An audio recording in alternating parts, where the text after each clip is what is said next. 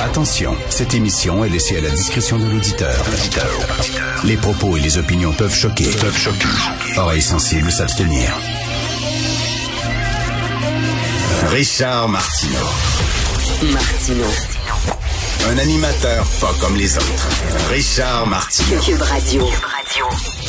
Bonjour, bon vendredi. Merci d'écouter Cube Radio. Tiens, si on faisait un peu de philosophie, un peu de sociologie pour un vendredi. Vous savez qu'on vient de sortir, j'ai vu ça euh, hier, euh, ma blonde Sophie m'a apporté ça à la maison, le vinyle de Beau Dommage qui est absolument magnifique pour les 50 ans de la formation du groupe. Le groupe s'est formé en 1972. Leur premier album est sorti en 1974. Donc pour célébrer les 50 ans de la création du groupe, on a fait un vinyle absolument magnifique euh, du premier album avec un remixage et tout ça, euh, du premier album de Beau Dommage. Et euh, je suis au vinyle depuis quelque temps. Je, vous en avais parlé. Mon fils voulait écouter des disques vinyles, donc je me suis rééquipé, petite tape tournante et tout ça. Et je rachète des disques vinyles. J'ai écouté The Wall de Pink Floyd en vinyle avec lui. Et et ça me fait penser à un film qui euh, s'intitule When We Were Young, un film du réalisateur indépendant américain Noah Baumbach. C'est disponible sur Netflix. C'est vraiment très très bien ce film-là. Été fait à peu près en 2014 avec euh, Adam Driver et Ben Stiller.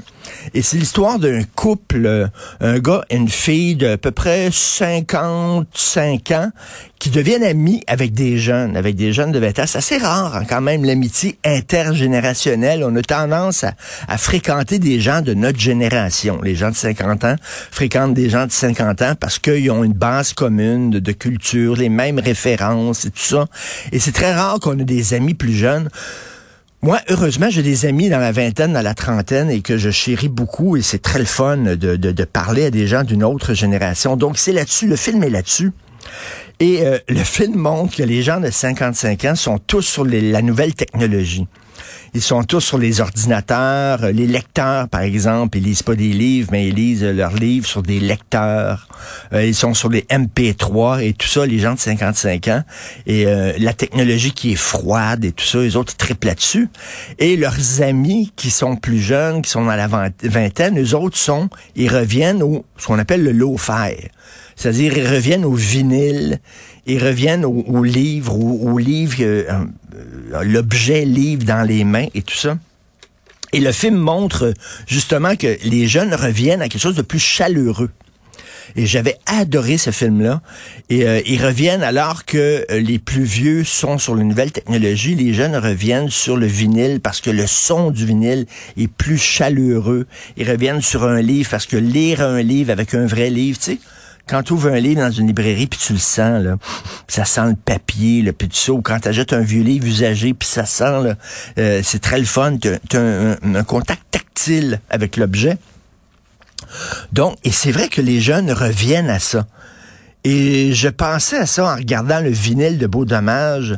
Euh, la jeune génération, j'ai reçu les deux gars qui ont écrit le livre sur Canal Famille et euh, à quel point ils parlaient des émissions qu'ils regardaient lorsqu'ils étaient enfants avec euh, des éclairs dans les yeux.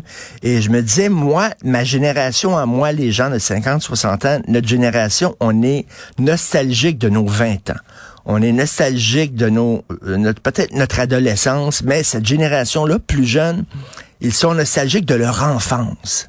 Hein, ils tripent sur les émissions qu'ils regardaient lorsqu'ils étaient enfants. Et c'est comme si, et puis tu sais, euh, avec toute la conciliation travail-famille, ils veulent pas trop travailler, puis perdre leur vie à travailler, pas voir leurs enfants. Là encore, c'est la même chose, c'est revenir à des à des relations humaines plutôt que le travail où c'est dur, il y a de la compétition, tout ça. Eux autres, c'est très important, les relations entre amis, entre amis, faire des soupers, euh, chiller, être en famille avec leurs enfants, leurs conjoints, leurs conjoints. Et c'est le retour moi, je les appelle la génération d'Odone. Et je dis ça sans, sans aucun mépris, sans aucun sarcasme, sans aucune ironie.